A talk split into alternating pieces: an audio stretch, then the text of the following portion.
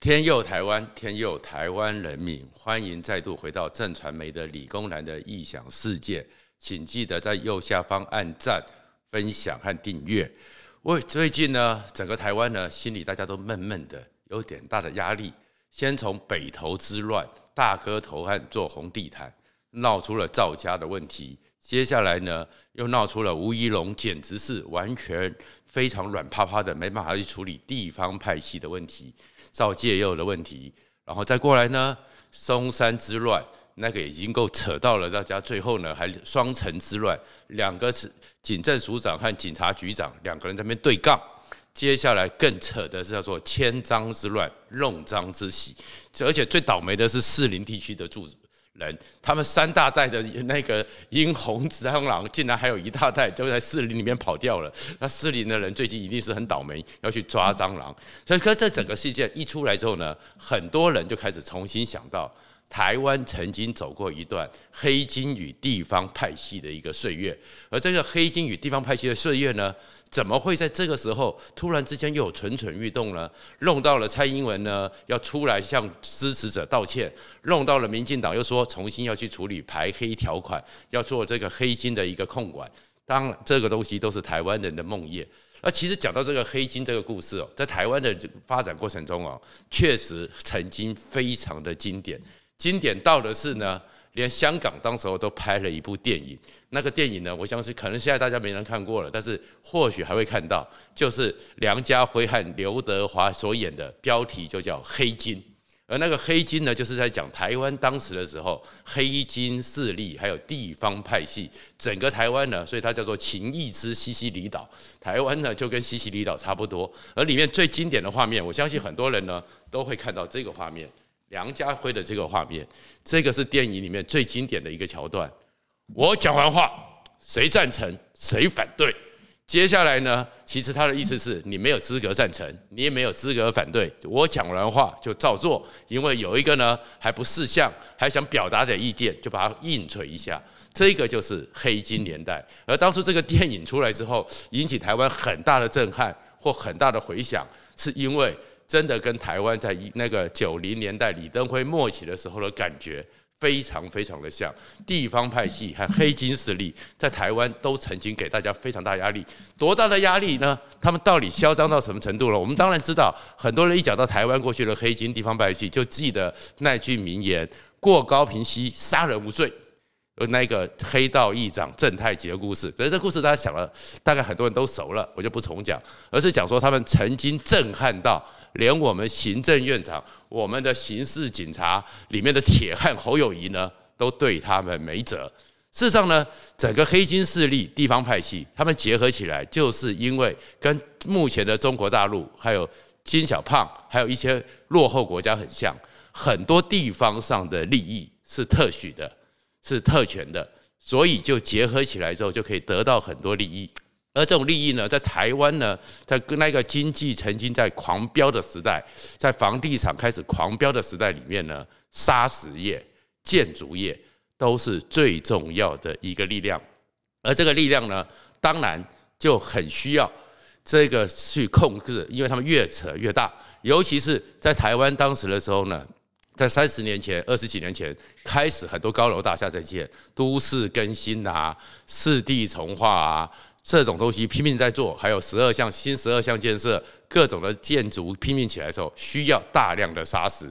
而需要大量砂石呢，所以盗采砂石就变非常严重。而最严重的地方呢，除了云嘉平原之外，就是北部的大汉溪的河沙。那河沙这样子乱挖，挖了以后呢，又整个往下流走，所以石门水库淤积到三分之一。现在大家缺水，都跟这些整个水土保持全部混乱有关系。而那个时候到到了九六年、九七年的时候，萧万长当了行政院长。萧万长当了行政院长之后，然后整个这个砂石业者、整个黑金、整个地方派系搞得实在是不像话。那时候呢，再不处理的话，国民党就有政权危机。所以当时的环保署长叫做蔡勋雄，蔡勋雄就找了刑事警察局，找了那个警政署，找了侯友宜，他们就想说，怎么去处理这个砂石业者？太嚣张了。嚣张到多么夸张，所以当时他们就想一想，效法欧美先进国家，美国、加拿大，成立环保警察，有一百二十个环保警察。当时非常高兴的就是政府要扫黑了，政府要查，绝对不容许这样的势力横行无阻。所以呢，挂旗受训，有谨慎署去训练，环保署去招考，一百二十个。台湾曾经有过叫做环保警察，专门去查缉盗采砂石，专门去查缉乱倒垃圾这样的一个情况。问题在于说，过了一段时间，轰轰烈烈也做得很漂亮，台湾要处理环保问题了，台湾要对付这些环保流氓了。可是过了一个月、两个月、三个月、四个月，都没有下文。那后来的情况，蔡勋雄后来跟我讲，有一天行政院会的时候，萧万长行政院长突然想到这件事情，哎，我们不是有环保警察吗？我们成立了一百多天了，他们的绩效如何？行政院会议上就开始问了，署长，署长，环保警察目前有什么这样的状况？大汉溪的盗采是不是变好了？就蔡清雄，呃，院长，我们院会后我到您办公室向您报告。哎，怎么回事？他在问了警政署长，那警政署长说。院长，待会我一起跟您呢，跟那个环保署长到您办公室报告，不要在院会里面讲。出了什么事？原来环保警察受训了，也下去了。就下去之后，当时猖狂到什么程度？因为我也去曾经呢，那时候也曾经跟着环保警察去试着想要去看一下到底有多扯，到底我们的台湾的那种地方派系、黑金势力搞成什么样子。就去了那个状况，你要看到什么情况吗？看到的情况竟然是我们车子远远的过去之后，他们那个围墙就围着，那个有那个铁篱，铁篱把围着之后，我们车子要跨过去，就马上几台车就旁边出来，啪，把我们那个还摄影的车子，还有带我们去的人拦下来。那是桃园县的县议员，当时是桃园县县议员拦下来之后，就在大溪那一带，没冲下，你们干嘛？然后看到我们摄影说，摄影机给我交出来。然后害得我们吓得跑走，然后说所以才需要环保警察。可是后来他们两个署长到了萧万长那边去报告说，报告署长，报告院长，我们现在环保警察没有运作了，因为很多人当初招考进来之后想要做，都充满了热情，但是都吓到了，因为有一次四个环保警察就到大汉溪一带去稽查这样的一个盗采砂石。就去到那边之后呢，被十几个彪形大汉抓住之后，然后再靠在车门这边，用车的门跺脚筋。然后在台湾黑道最狠的就叫跺脚筋，就是把你脚夹在车子上边弄，用门直接这样打。四个环保警察就直接被跺脚筋。跺完之后，没有人敢办，地方上议员或很多人都怕这个势力，卖了卖了卖了。所以最后环保警察不了了之，你就知道说台湾为什么有一个情义之西西里岛曾经被香港人，我们知道香港的那种帮会都已经很凶了，大圈仔都这么厉害了，古惑仔更是让你觉得看到电影都觉得香港简直是没有王法。但是连香港人都佩服台湾，特别帮台湾拍个电影，因为那时候夸张到这种程度。而更夸张到什么程度呢？当时盗采砂石之后呢，台湾呢曾经还上了国家地理频道，还上了国际一些媒体，称台湾也有一个世界奇迹。台湾有个奇景，所以我们现在最近疫情呢，大家不能出国没关系，你没有办法到那个亚利桑那那边去看大峡谷没有关系。当时台湾就很有名的叫做台湾大峡谷。什么叫台湾大峡谷呢？你就是看到整个东西一过去之后，突然之间呢，就像大峡谷一样歪下来，整个被切开。切开之后，真的是跟大峡谷一样，地形崎岖，让你们无法想象。那个东西就是台湾黑金势力的一个曾经的标杆，那个东西叫做一地三吃。因为当时的时候，政府还有做很多基础的公共建设，道路啊或什么的，像西滨快速道路。然后这个时候呢，地方政府。是有特权，他们会提前知道哪些土地要做更新，哪些土地要被征收。所以第一步呢，先出来之后，这个路线他们先知道。那农民呢，其实农地在台湾是很很贫贱的，很不值钱的。但是将来土地一变更，当你从农地变成工业用地或道路用地，甚至再往上升变成住宅用地，是十倍、二十倍的、三十倍、四十倍的翻转。那很多人民呢，其实苦哈哈过日子。那个同田放在那边呢，能不能用也不知道。一缺水要被限水，能够种多少东西？每一年顶多从政府就拿个九万十万做个补贴，很痛苦。诶，这时候突然有地方上有头有脚的社会上很有力量的人来告诉你说：“我跟你供哦。”你这个地方哦，这块地我喜欢，但是因为我们农地买卖是有限制，你要有农民资格。当时呢有假农民，但是也有被稽查，说哎，我跟你讲，要这样子好了，你这土地哦，我设定抵押权，所以那个时候有个名词叫做设定抵押权。所以黄创夏，你的这块地呢，反正你自己也没用，你就设定给我这个呃下议员好了，下议员呢就告诉你说，我就给你五倍十倍，将来只要被征收的时候，他钱我先给你了，我预计他将来，我告诉你，我有内线。这个政府一定要征收这块地。他现在呢，一坪五万块，我就给你一坪二十万，我钱先给你，你设定抵押权，你这块地以后就抵押给我的。然后在被征收之后呢，这个财权利就是我的。所以设定抵押权就把那个我们比如说像西滨快速，所以有很多人呢，夜间开车经过西滨快速公路的时候，你会闻到在深夜的时候海风吹来的时候，你会闻到一股怪怪的味道，都是当时留下来的。那设定抵押权之后，反正这块地。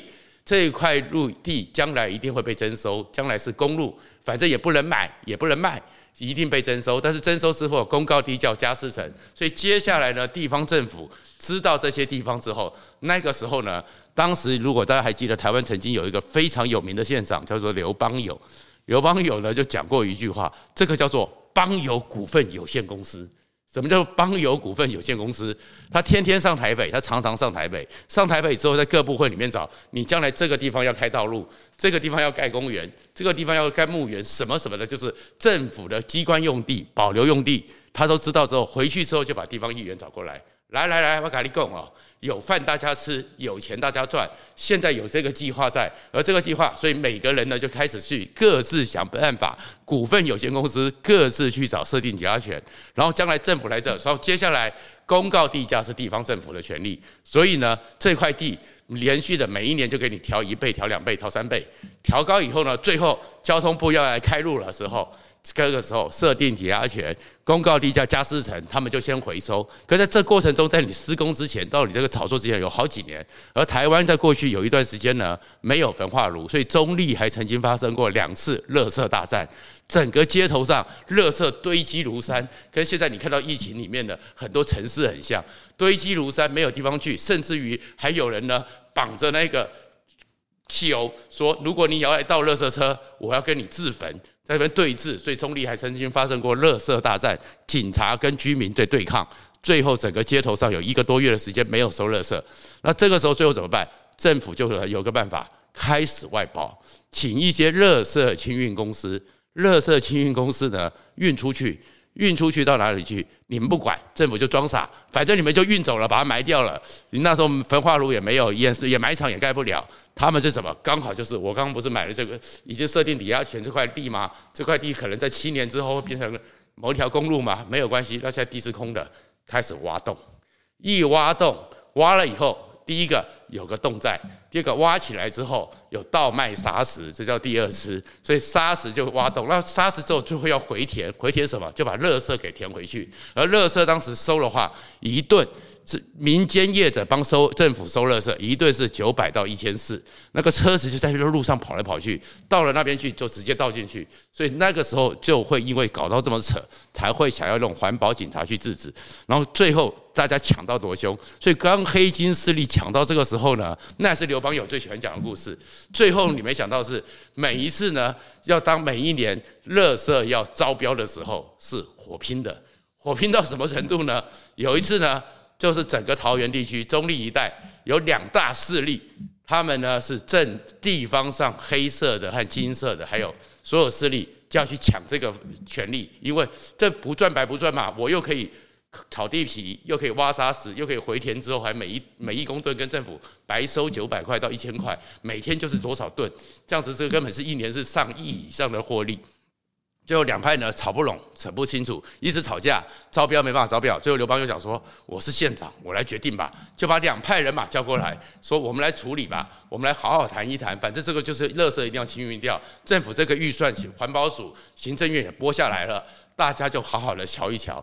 但是讲一讲讲一讲了，两边人坐着呢，没想到另外有一个人呢，坐在刘邦友左手边的那一个呢，一个大哥突然从口袋里面。”拎杯就是爱啦，黑枪一支摆在那边，就直接在这这边摆出来，别吵，我就是要全吃，哪有跟你分的？他以为这样子很摇摆哦，他以为这样子大家就认了，没想到后面右边的那一边，那些大哥后面也是有一堆黑衣人。那黑衣人是怎么办呢？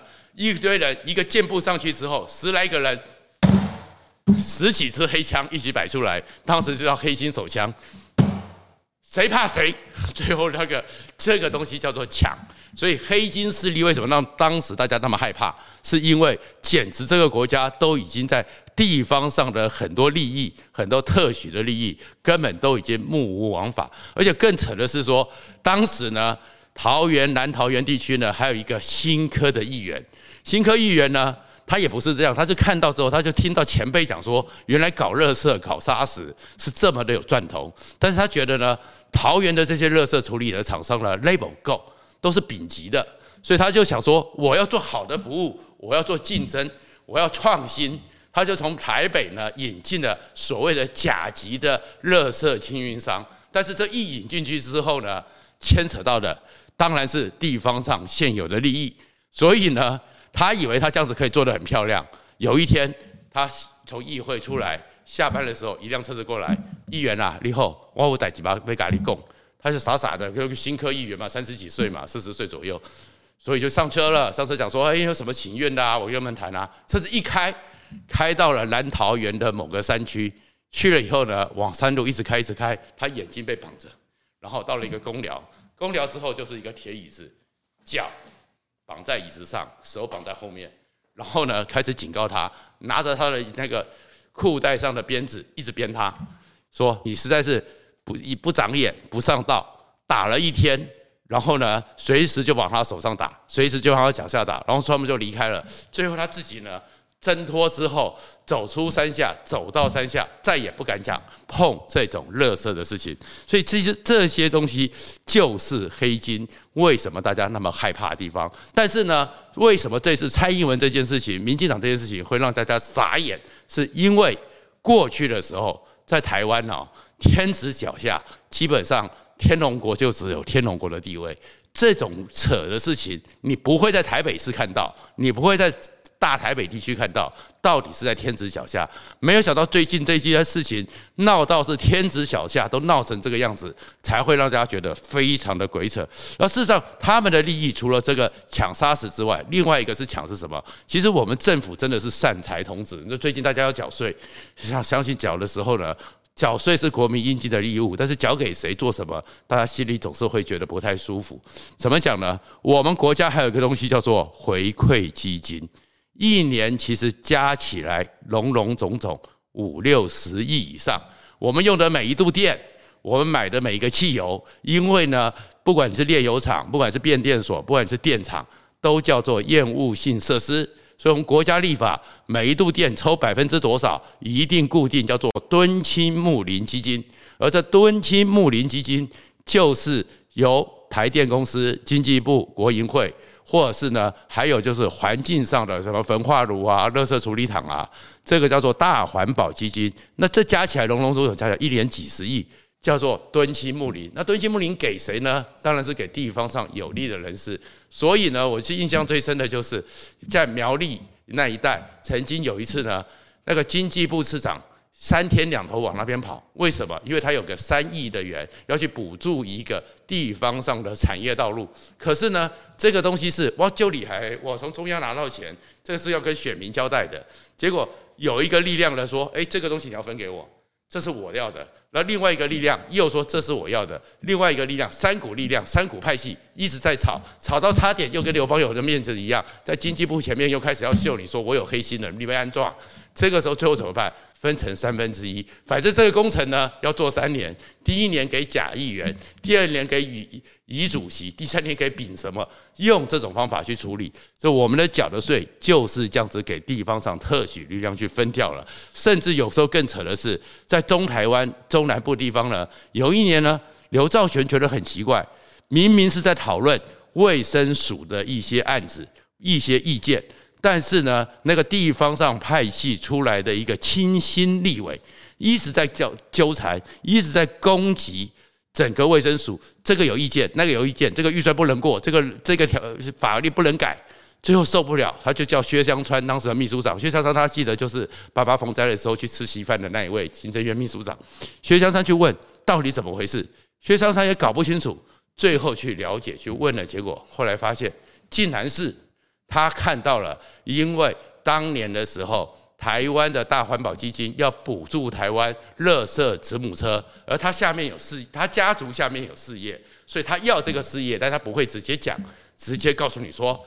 攻击其他地方，逼你行政院来跟我谈，最后交换这种利益。在这些状况之下，其实就是为什么台湾讲到地方派系，讲到黑金，大家这么害怕。那事实上，这种黑金呢，其实对中国大陆来讲是非常喜欢的一个状况，因为呢，这本呢是两千零四年的时候，过去中国大陆现在已经被习近平整到已经不行的。其实是中国大陆还算蛮进步的。如果大家知道的话，是进步派比较希望革新派的。有一个杂志叫《南方周末》，在广州那边，曾经《南方周末》的副总编辑在那段两岸交往开放的时候，跟我还蛮好的。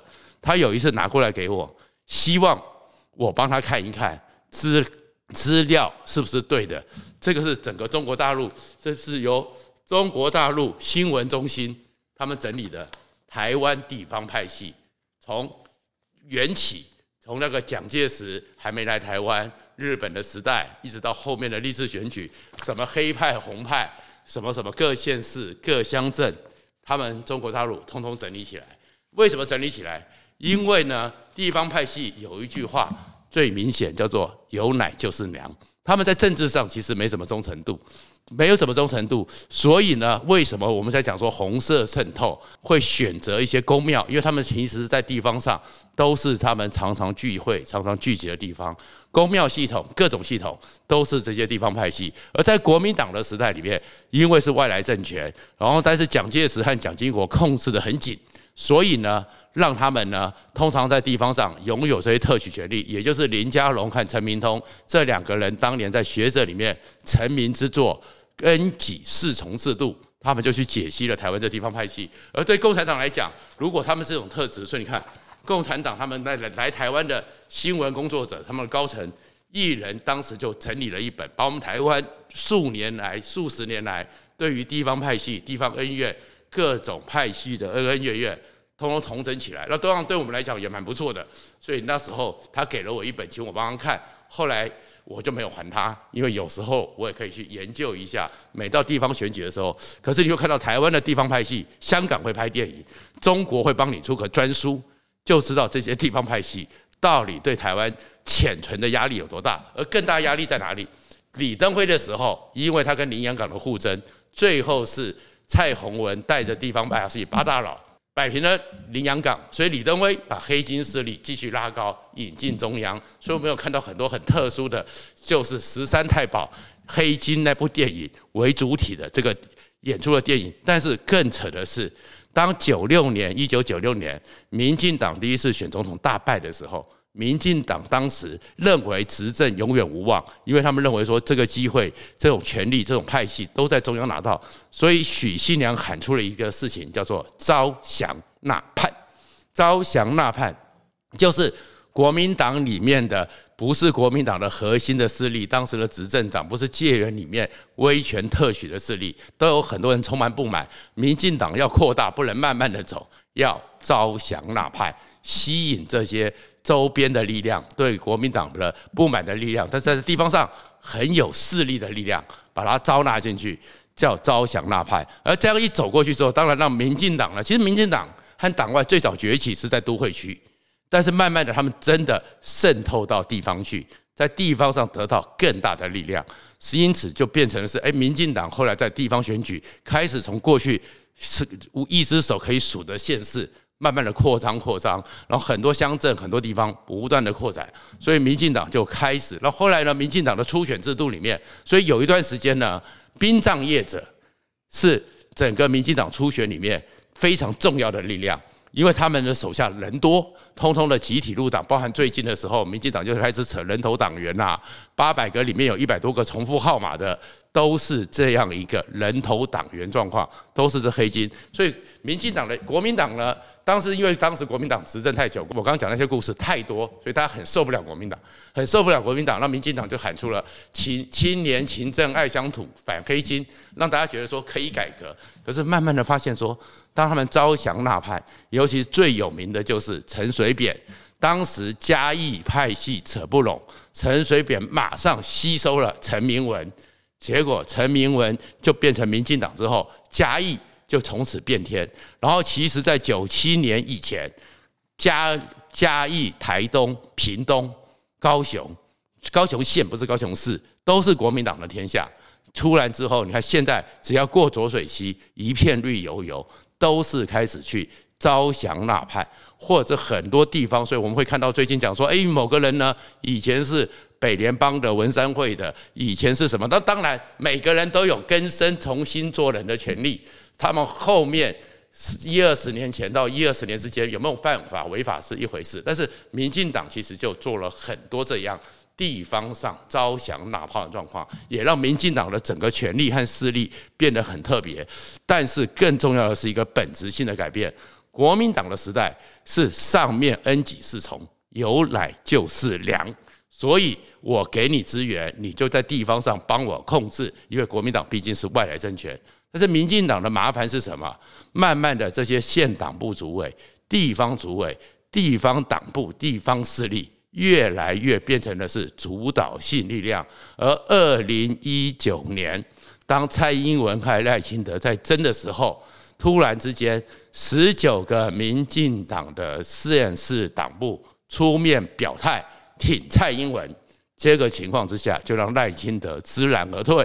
你就知道，民进党虽然是本土的政党，虽然是曾经打着反黑金的状况，但是招降纳叛之后。有奶就是娘，而这个有奶的已经不是过去的中央政府，而是地方政府。也就是为什么吴怡农看到了赵家这个状况之后，他的一个处置不像陈水扁时代那么明快，因为他们都在背后要靠他们的势力来支撑。而这样的结果之下，民进党如果不马上的清除掉、斩立决黑金，也许二零二二、二零一八民进党大派的状况会重新再演出。